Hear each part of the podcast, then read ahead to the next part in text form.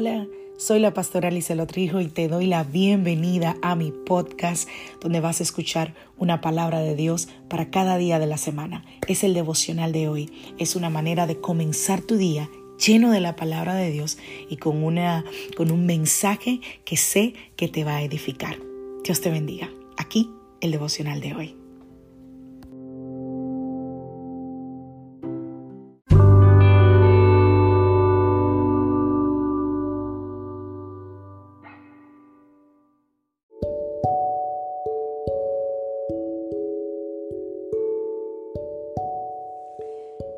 Vida trae sus retos y cada reto debe ser enfrentado. Cada día es diferente al anterior y para cada día necesitamos una palabra de Dios. Por eso el devocional de hoy es una palabra para ti, para cada día, porque Dios quiere hablarte hoy y lo va a hacer a través de su palabra. Por eso escucha el devocional de hoy.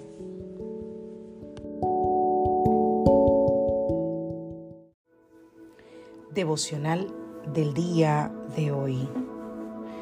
Mateo capítulo 6, verso 27. ¿Acaso con todas sus preocupaciones pueden añadir un solo momento a su vida? Proverbios 12, 25. La preocupación agobia a la persona. Una palabra de aliento lo anima.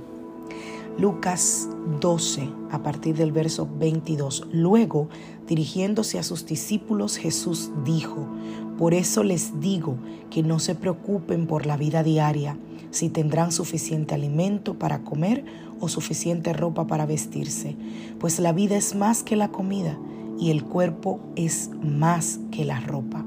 Miren los cuervos no plantan, ni cosechan, ni guardan comida en graneros, porque Dios los alimenta. Y ustedes son para para él mucho más valioso que cualquier pájaro. ¿Acaso con todas sus preocupaciones pueden añadir un solo momento a su vida? Y si por mucho preocuparse no se logra algo tan pequeño como eso, ¿de qué sirve preocuparse por cosas más grandes. La ansiedad que agobia. Suena la alarma del celular debajo de mi almohada y todavía medio dormido toco la pantalla hasta que me obedece. Nueve minutos más de sueño. Si estoy de suerte podré dormir de verdad y quizás hasta logre repetir el ciclo una vez más. Pero una vez que estoy lo suficientemente despierta para percatarme de que estoy pensando y no soñando, la paz del inconsciente se desvanece y produce un incremento ya familiar del ritmo cardíaco. Entonces sucede. Es terrible. Aunque la sensación no se produce todas las mañanas, no es inusual. Es como una ola las ansiedades y tareas pendientes del día que comienza me bañan de la cabeza a los pies. Ese proyecto, los niños, esa fecha tope, ya llegó.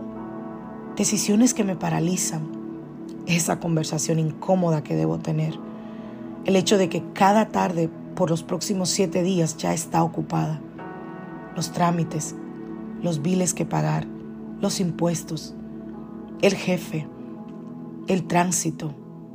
Se siente como una opresión en el pecho. No tuve tiempo para preparar esa presentación. La gente no está contenta conmigo. ¿Será así como se siente un ataque de pánico? La escena de esta mañana no es algo inusual para mí, para muchas personas, ni para alguien que ha caminado con Jesús a lo largo de tres décadas. Ya debería haberlo superado. Debería tener más confianza en mi Padre que me ama. Sin embargo, me consuela saber que estoy en buena compañía de hermanos en la fe que me ofrecen sabiduría desde su viaje de santificación. Esta es la historia de Laura. Estoy convencida de que muchos de nosotros nos sentimos identificados con muchas cosas de esas que Laura vive. La ansiedad los ataques de pánico, la preocupación extrema, la depresión. el temor al porvenir son el alimento de día a día de muchos y lamentablemente incluso muchos cristianos. Pareciera que lo debiéramos haber alcanzado, ¿no? Que no deberíamos estar pasando por esto. Pero sí, mucha gente lo vive y lo está viviendo. Mi recomendación esta mañana es que al pensar, al pasar, al sentir cada una de estas cosas, recurras nuevamente a la cruz. Recurras nuevamente a la palabra de Dios. Que te refugies en Él. La Biblia dice que los que miraron a Él fueron alumbrados. Salmo 34. Y sus rostros no fueron avergonzados.